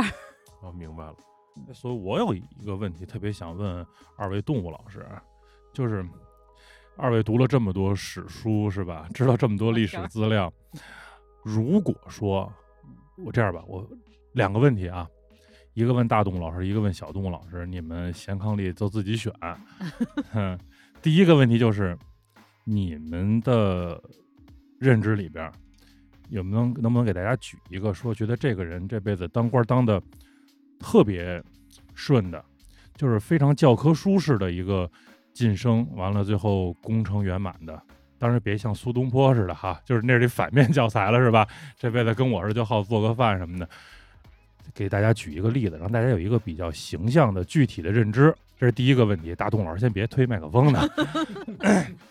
第二个问题就是，如果二位穿越到古代，朝代任选啊，你们做官，假设是起步还比较不错，咱也别说特别苦，跟我似的从吏开始干，是吧？你们会选择哪个朝代？然后想做一个什么样的官儿？我觉得这样的话，这两个问题可能能给把我们之前聊的那些事儿给大家一个具体的、感性的那么一个认知，自己选吧。你先来，你先，你先。我的答案就比较非常规啊，因为我最熟元朝。如果在元朝一个教科书式的标本，那跟其他朝代都是不一样的。哎，就喜欢听这不一样的。元朝没有科举，嗯它替代科举的呢是就是由吏入官嘛。刚才我们说你在地方已经有一定的技能了，然后你升到中央去当中央的吏员，吏员我们今天就说他是秘书吧。嗯，然后你再到地方去当地方官儿，然后在内外交替的升上去。但是这个呢，在元朝不行。元朝最好的一个出路就是你先当皇帝的进士，嗯对你给皇上当秘书。对你先当皇帝的进士，在元朝叫做妾薛，就是专门服侍什么都管，就是有那个管衣服的，有管厨子的，然后有那个管文书的，然后也有管弓箭、刀马，嗯。给皇上养鹰的，什么都有。呃，我班门弄斧一下，给大家先把这个俩字儿说清楚。妾呢，就是一个竖心旁一个来去的去的那个妾，对对吧？妾洗澡的那个妾。薛呢，就是这个薛蟠的这个薛，这个就是最早的这个成吉思汗的这个切薛军，嗯是吧？哎，对对对您您继续啊。对，就是皇帝的进士，因为在元朝的时候，这样的进士一般都是当最早跟成吉思汗那个时候就随他打天下的那几个大家族的子弟去担任的。然后这个切薛呢，基本上出来就是最厉害的那几个。元朝比较讲究根脚，就是看你的出身怎么样。如果你出身很很很牛的话，很厉害的话，你出身最重要的那几个大家族，那你一出来就可以给你一个三品哦，啊，然后你就可以直接去当宰相。啊，不，你都不需要什么，你当契薛就已经是在历练了，你已经对宫中的各种事情都已经很清楚了，因为你当契薛天天在皇帝身边跟着，啊，因为皇上去哪儿，然后大臣就去哪儿找他汇报事儿。这元朝跟其他朝代不一样，就没有那个普通的长朝，没有说坐在龙椅上底下大臣站好几排那种在汇报，就是皇上在哪儿，譬如说可能在在某一个地儿打猎呢，然后大臣可能就去找他汇报事儿，然后呢，妾薛都在旁边跟着，他就而且他经常会发表意见。就从从我们看到的文书，就是他呃以在他当怯薛的这个过程中，一直在经过这个政治的学习和锻炼，然后他就后来直接就可以当很高的官。那有没有特别典型的这个？咱不说成吉思汗时代了，嗯咱就说元代，这个从怯薛一下就最后位极人臣的。你就像木华黎的那些子子孙孙那些后代，基本都是这样。著名的哦什么安童啊，就但是我觉得著名，你们不一定觉得著名。总之，木华黎的后人，木华黎就足够著名啊。对他这个家族就是最厉害的家族之一嘛。他的子孙就当官就当得很高，就很快不需要去当经过什么历练，直接就当宰相这一类的这样。所以小动物老师是选择穿越到元代做一个妾薛，对，然后迅速的就三品，嗯，对，嗯，嗯啊，我可能会选择穿越到清代吧，因为清代相对对相对比较近，然后对它里边一些操作相对比较熟悉。再一个，清代是什么呢？就是我如果我万一我考科举考不上，嗯，我可以靠这个出卖我的学问，对吧？我就当个木友，然后给别人去编编书什么的，也能养活自己，待遇也还行。就 就是进可攻退可守。小杜老师跳下来很多。不，进可攻退可守啊！因为你怎么知道你当妾薛你就干得好啊，对吧？你选择我的家族呀。啊，对对，小杜老师我已我已经选了一个最牛的家族了。你选了一最牛的家族，你怎么知道你在那个家族里边就占主流地位呢？你万一跟错了我肯定当嫡长子呀。这我得替小动物老师说一句，我们都已经穿越回去了，你这事儿就不要较劲了。要搁我，我就直接选我是成吉思汗的儿子了，是吧？还是那三儿子？很危险的，你当成吉思汗的儿子有一定的危险。反正我觉得吧，还是要保留更多的选择权，嗯，然后这个进退都要有据，对吧？啊，你就是觉得你要是，譬如说你靠自己的这个能力考不上科举当木有，也没有什么大难。我要是选家庭，万一这个家庭出点什么事儿，我可能就没命了，是吧？那所以，那如果说让您选一个这个，您觉着他这一辈子当官当的特别顺、教科书式的人，能不能给我们就是举个例子，完了简单的介绍一下？呃，我觉得比较顺的，你像清代，我觉得特别典型的钱大新，钱大新这个 没根本人就没考这个乡试，人靠这个乾隆皇帝南游献了篇赋，然后给了这个举人的身份。给了举人身份，然后去北京考这个考这个会试很成功，然后一路当官当到四品官。作为一个嘉兴人，然后碰到乾隆皇帝的情况下，想尽各种办法不再当了，然后又不断的抱怨，哎，你看我一辈子不过四品官，但是呢，同时就拒绝再当官，回去就快乐去了。就是又当又立的典范。哎，对对对，所以就是你看，最后学问也很好，然后呢，这个跟皇子、跟皇帝的关系也都很好，然后呢，官儿当的也不不大也不小，然后活的岁数也很长，还交了一群朋友，是哎吧？对，所以我觉得这样人生是比较圆满的。还能著书立说，是吧？对。嗯，那小动物老师，你觉得？你看，因为你们这夫妻二人在这件事上又产生了一个严重的分歧，是吧？没在一个朝代是吗？不是这个人人生路径都不一样，一个起步就三品，一个就奔着幕僚去了啊。我们是作为朋友已经习惯了你们这种聊天的方式，那这边钱大新了。那如果您选一个，你觉得当官这一辈子当的特别教科书似的，我觉得就应该当妾薛，然后直接当宰相呀。这个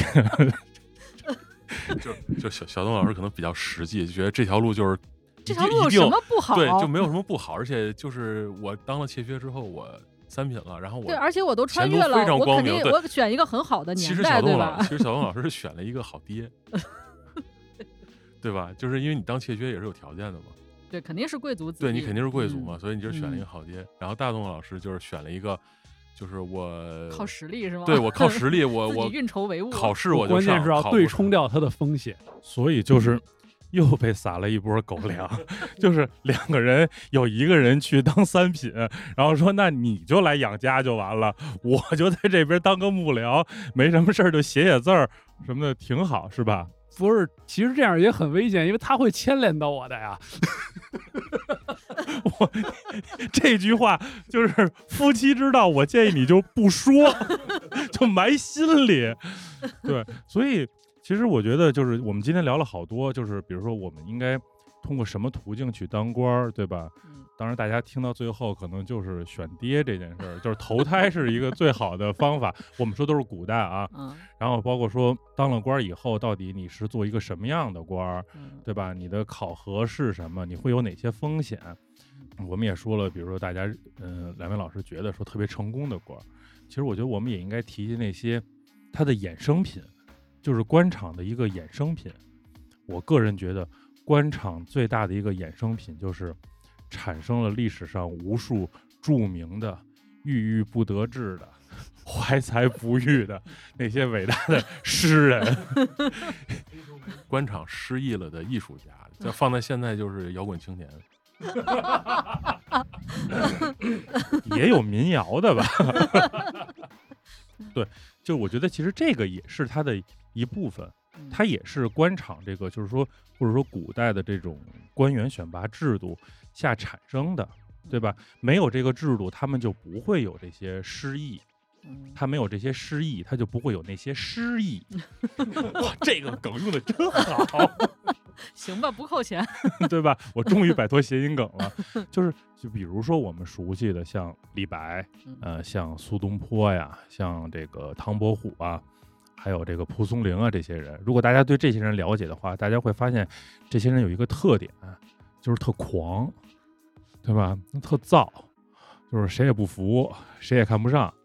所以这个，呃，不是说要夸这些人，或者说替这些人谋不平，在这儿提这段是为什么呢？就是，呃，我觉得他们是侧面反映了一个官员选拔或者说国家机器运作的一个本质，就是我不需要你是一个特别有性格的人，你有性格，你可以是一个好的文人、好的诗人，嗯，你可以被人铭记千秋。但是官场上这些政府的官员，他需要你，可能更多时候是没有性格的。你嗯会踏踏实实的就把你本职工作做好，然后去推动这个国家发展。那么这些人就摆明了他不适合这套制度，所以才有了他们那样的人生。所以这件事儿，这个这个制度的双刃剑就是，一方面推动了历史的车轮，另外一方面产生了一些特别好的周边，对吧？就是我们历朝历代的这些说的这个文化人啊，你说这个就是因为科举考试的内容它是不一样的。嗯它在唐朝的时候，还有包括像在那个金，嗯，它考的主要都是写诗、写赋，他就特别要求你有这个创造性，然后有文采。呃，像唐朝也会考那个是经义，就是你背书嘛，背那个十三经什么的，然后你得填空啊，或者是默写呀、什么的。但是呢，那个升官在官场中是比较被鄙视的，那个时候他就是特别赞赏你说的那种人。嗯但是后来可能他们就发现了，这种人其实不太适合当官儿，所以到后来其实是就是从宋朝一直到呃到元，因为宋的在思想方面还是继承元比较多，元继承宋的思想比较多，在思想上嗯元对于宋的。就是元继承宋的比较多，嗯在制度上继承金比较多，嗯但是呃，朱熹的四书到元朝成为他考试的那嗯个主要的内容。嗯到这会儿他就开始主要考背诵了，嗯考填空，考那个比较有格式化的东西，以至于一直发展到那个大佬说的八股啊什么的，这个可能就到了一个官僚制度特别稳定的状态下。就是可能在唐朝的时候，他还是要求你很有才能、很有才华、很有创造力。你到中央来，可能你要对抗那个，也不一定是为了这个吧，但是你得有这样的能力，才能够打出一片科举的天地。但是到宋之后，这个比较稳定的官僚系统下，他对这个就确实不要求了，他就要求你比较平稳。所以是不是可以这么理解，就是 唐朝对读书人大意了，就是让他们飞，没想到他们这么飞。比如说李白这种天天让领导给他脱鞋的这种人，是吧唐？朝可能就是矫枉必须要先过正一下。明白了，嗯嗯，那看来这个，那我要是穿越，我选唐朝啊，啊，是吧？就嗯飞呗。但其实我觉得，就我这性格适合在宋朝。宋朝不杀大臣，我觉得宋，朝安全。我 我没有死的这个威胁，大不了你就给我发到海南种椰子去哎，呗。但我跟你说，我以前我之前一直信了，你知道吗？我一直相信就是宋朝不杀大臣，但是后来我看了一下，发现就是如果他想杀一个大臣的话，他在半路杀，对，飞云浦、野贬到猪林。贬到远方去之后，让押送的那个人在路上，哦，对，这《水浒》就写了，对吧？包括后来像贾似道，嗯然后贾似道之前先搞死了一个谁叫丁什么，反正那个就是在路上被弄死，贾似道也是在路上被弄死。，贾似道这个就啊特别适合在路上。嗯，对，这个对这个宋朝这个在路上杀人这件事儿，呃，大家可以就是翻翻《水浒传》，嗯是吧？只要这个二界差一出来，再有片密松林，基本上这人就活路不大了。嗯，要不然也得上梁山。行，那这时候我们就可以收了，是吧？我们刚才提的那个叫做亲民官，就是对官员分为很多种类。我们说的那种管一方什么人民土地的这种啊，嗯叫亲民官。嗯当然，过去一般来说认为这个是最重要的官。那还有很多技术官僚的，对，还有很多其他的，譬如说有钱谷官，嗯，然后也有像将官、医官这种，还有像包括过去的那种，对占卜的那种，还有那种唱歌跳舞的那种，那种也是一个官的序列。那那是负责就是礼仪方面的吗？不是，就是表演，叫教教坊，教哦坊官教坊对对对，这也是，就是你得在宫中给大家给人家要表演，这这也是一个官的序列。明白，对，就这是这属于就是技术官员了，他负责的主要工作是，得有技能，就是你就是你出去给人表演嘛，唱歌。嗯，对，或者我去造什么东西什么这些的，就他不是我老觉得能当这个是吧？教坊官。这是不是就是清代升平署的那些老供奉？呃，清代生平署供奉是从外头来的，这些人是供，他不是官儿啊。这个就是这些人基本上他都是有官的身份的，他有他拿国家的俸禄，然后他有品级。明白了。那这些人就是他以咱们狭义的观点来讲，他不就是没有一方水土嘛，因为他不是那种金兵官嘛，嗯那，他也很重要，就是说他负责这些技术，对，就是他肯定是首先他还是起管理的，就是他还是、是是主要是管理的，他可能是从技术人员变成了行政人员，嗯，呃，对，但是他的工作还是因为他一旦有了行政级别，他肯定要做行政工作。明白，啊，对，但是他的那个行政工作可能就会比较专门，比如说你是将官的话，你肯定得对这个东西有一定了解，对对，就我的意思就是说，他得知道这个他管的这些事儿的工作流程，对对他才能去当这个技术技术职位的管理的这个对，所以他也需要很多，譬如说你是个将官的话，你可能得知道他做的东西到底质量怎么样，或者是有没有这个滥用那些材料，你得压缩成本呀、什么，就这种要求。明白了。那嗯这种这些像技术官员，是不是就是从底层往上升迁的会更多一些呢？这种有很多都是这种的世袭就会更明显，就是我们家都是干这个的，对然后然后就就是我我这相当于我祖传技能，对像这个，尤其是像那个将官和医官，嗯还有教坊这几个是特别常见的，就是他的那个是是就是传承的这种感觉就很很明显就。家族企业的感觉。对对对对，那如果就是说我我是有有这种通道，就是我是在这个所谓这些技术官员名下干活的这些人，嗯，我可以往上走，最后变成有这个有可能，也有这种可能，有可能。嗯，就你们医院的院长也有可能是医生去当的，对吧基？本上都是。那刚才说到前股官，这是一个对，什么活儿前股官是另外一回事儿，就是嗯他是专门去管钱的，就管钱的，他是算技术呢，还是算就是这个就不是技不是技术类的了，嗯。就像最起码像金元时期的那种有四个四种技术官，他的散官序列都是单独的，因为嗯他的散官往上升品级的话，他因为他只能干他那个序列的，他比如说医官只能干医生这个序列的，嗯然后他不能够因为比如说如果升到了四品的医官，嗯然后你让他去当四品的管民官，这是不行的对，嗯他就只能在他那个序列里升。明白了，然后其实那四个序列里边，就除了我们刚才说的医官、将官、教坊之外，还有一个是内侍，嗯内侍就是宦官啊啊，那也哦是单独的，他也是有品级的，对嗯。但是前古官就是普通的官里面也是可以互相迁转的，就前五官主要是干什么的？是是就是负责收钱和收谷子是吗？他也要负责收钱，嗯。然后也要负责管理，譬如说仓库。嗯，啊，仓跟库还是不一样的嘛，因为嗯。仓是储粮的，储粮的，然后嗯。库是储钱和其他是什么兵丝帛器这些财其他各种各样的东西的，嗯。对，然后还有包括收课税的，因为课就是像古代的那个钱粮那种是属于。就是粮食和丝帛那些是属于赋税，但是课是那种商业的，就是盐课、铁课、嗯茶课、酒课、醋课这一类的，去收那些的。然后还有负责转运的，就是要把这些东西就是运到呃要求的地方。嗯，这也嗯是前五关的活儿。还有像那个负责关税，嗯就是在关卡或者海关那些地方收嗯税的，嗯啊，这些都是就是跟钱粮相关的这些嗯被称为前古关。嗯，那前股官他好当吗？就是因为他要负责收收，尤其是我听到他要负责收税这个事儿，前股官就我就们我觉得很很危险啊，这个这个职务。对，就是它是一个高风险、高收益的职位。对，如果你要是税，比如税收不上来，对，这个就嗯他就负责，就是他我们之前说到，像清民官是不可以收太多的嘛，你必须得是付一平，但是前股官是可以的。如果你增税增赋就是增课的话，嗯，你是可以升迁的。譬如说，增课、增税、增赋是他自己可以，比如说你管了一个盐场，嗯，然后你产量增加了，那你是可以升官的。哦，对啊，但是也反正也有风险嘛。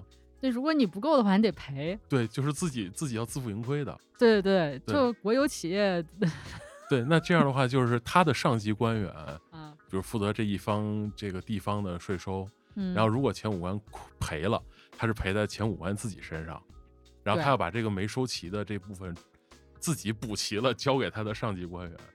嗯，对，而且就是实际上它跟普通的那个清明官收税还不是一个序列，就是前五关大部分都是那种专门的，就是那种垂直管理的那种。啊，明白，啊就专对就特特种税，就是特种行，就是特殊行业、指定行业的税是负责他收，对，然后那个就是清明官收的那个税，他是嗯那个是普通的普，通的税种，对对对，针哦对大、大批民就不是说清明官可以把这个赋税没收上来的这个亏空转移到前五官身上。对，但是就有那种就是地方比较小的那种，譬如说当年那个王重阳，嗯。他本来就是一个酒醋客，好像是，哦因为酒客和醋客一般合在一起收的，嗯他就是收不上来，哦然后他就跑了，然后就出家了，然后还装疯，就他就是好像叫什么王什么什么什么几什么风什么的，那他那他比如他收不上来，然后他跑了，那这个亏空怎么办呀？这个亏空下一任可能还得补。但是呢，那好不负责任啊！对，就是如果欠了很多，就今年一直欠一直欠的话，可能国家就会就就有人可能就会上言嘛，说已经欠了很多年了，补不上了，然后可能就说嗯那就算了吧，也有这种，对，那补不上来还能怎么办？就就一笔勾销了呗。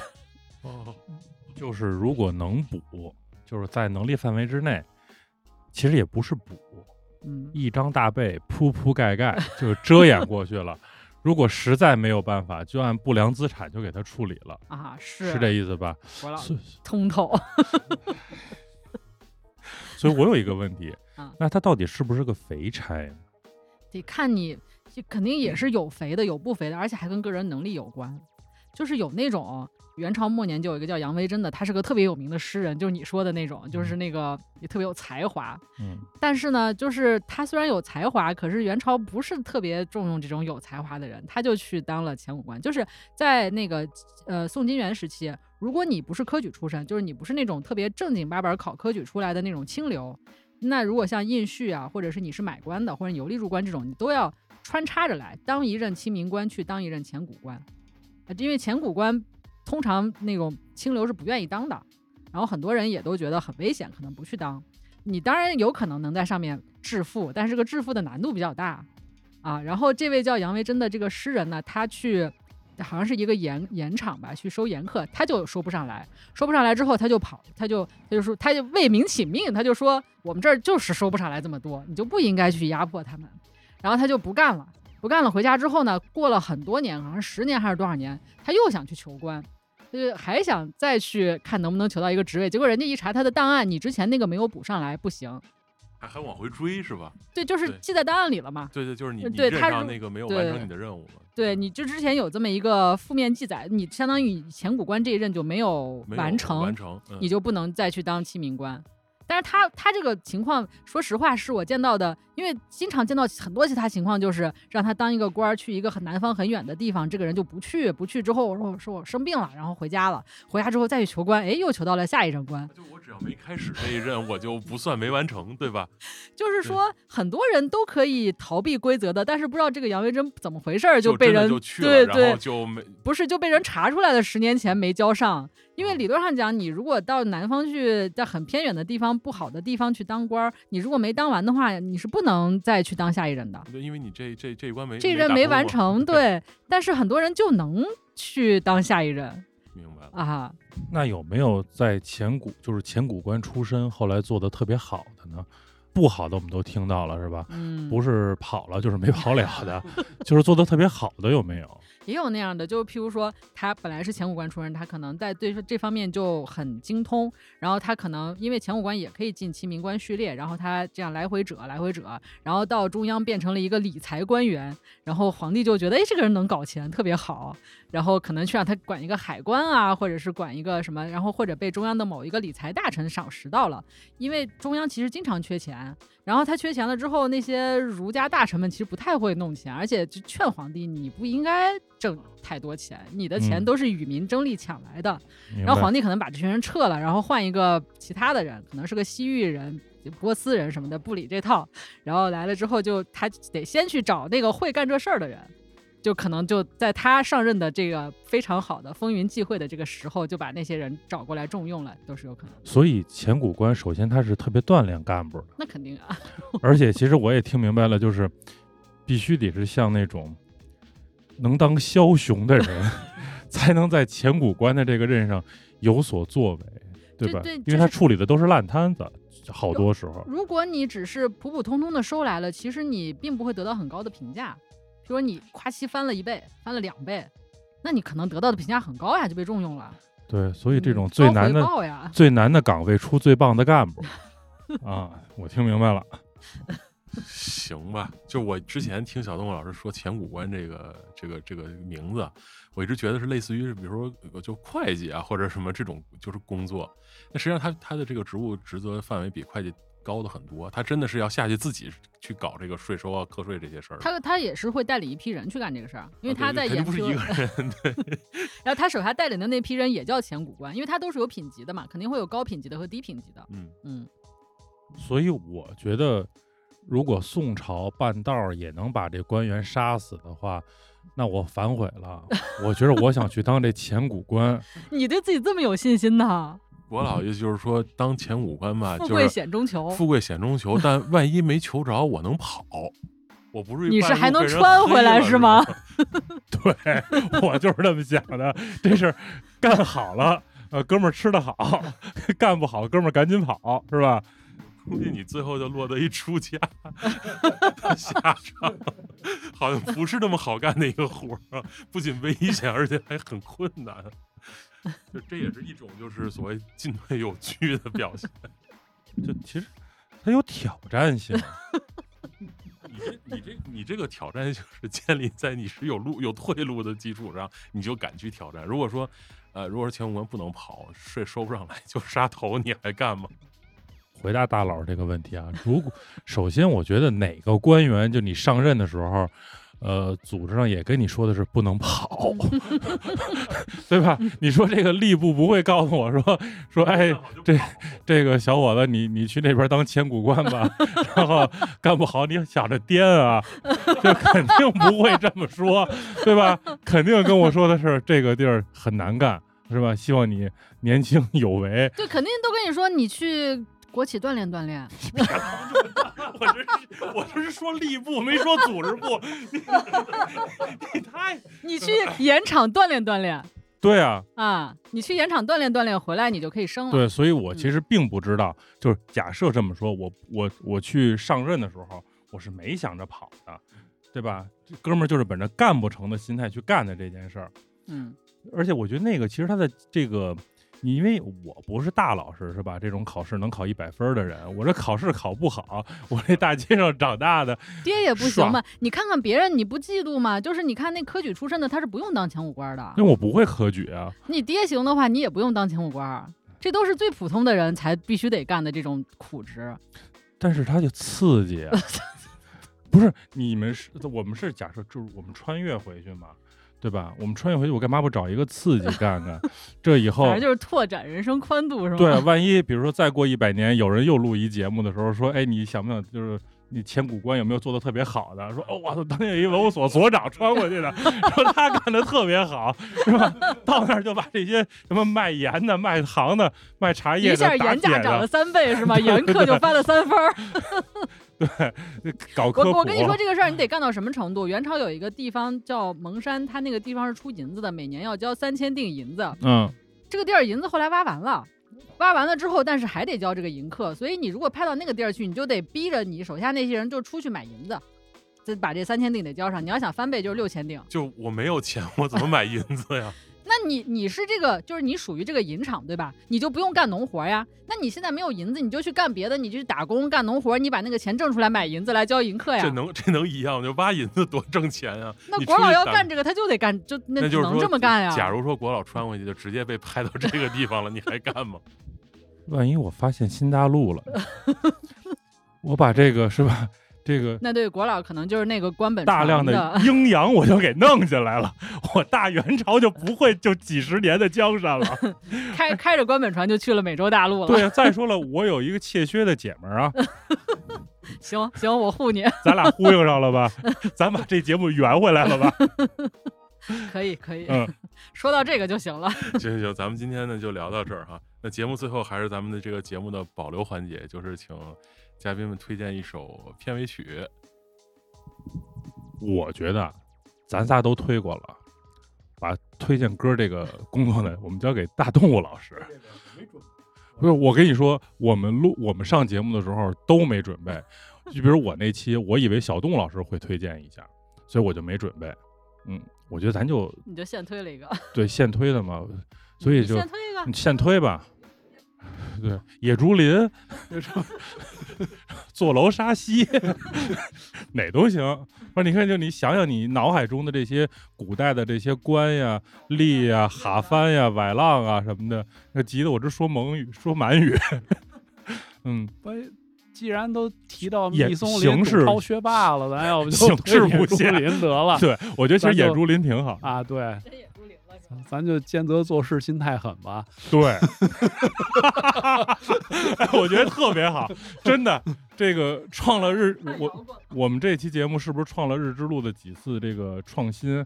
就是第一次没有院长的，有一个伪装的体量上三倍于他的这个伪装科子，对吧？然后我们第一次推歌推了一个 国粹，行，那我们就在这首《国粹》中 结束本期的节目，呃跟大家说拜拜，拜拜。不合适的内容一定要剪啊！拜拜拜拜拜拜。我觉得咱不咱不用有压力，压力在科子身上。反正我就说一句，我被临时弄来的，我什么事儿跟我没关系啊。这夫妻他本是同林鸟。他在里头各自飞啊！而且节目的结尾变成了一期甩锅大赛。然后朋友们，我们下期再见，拜拜拜拜拜拜。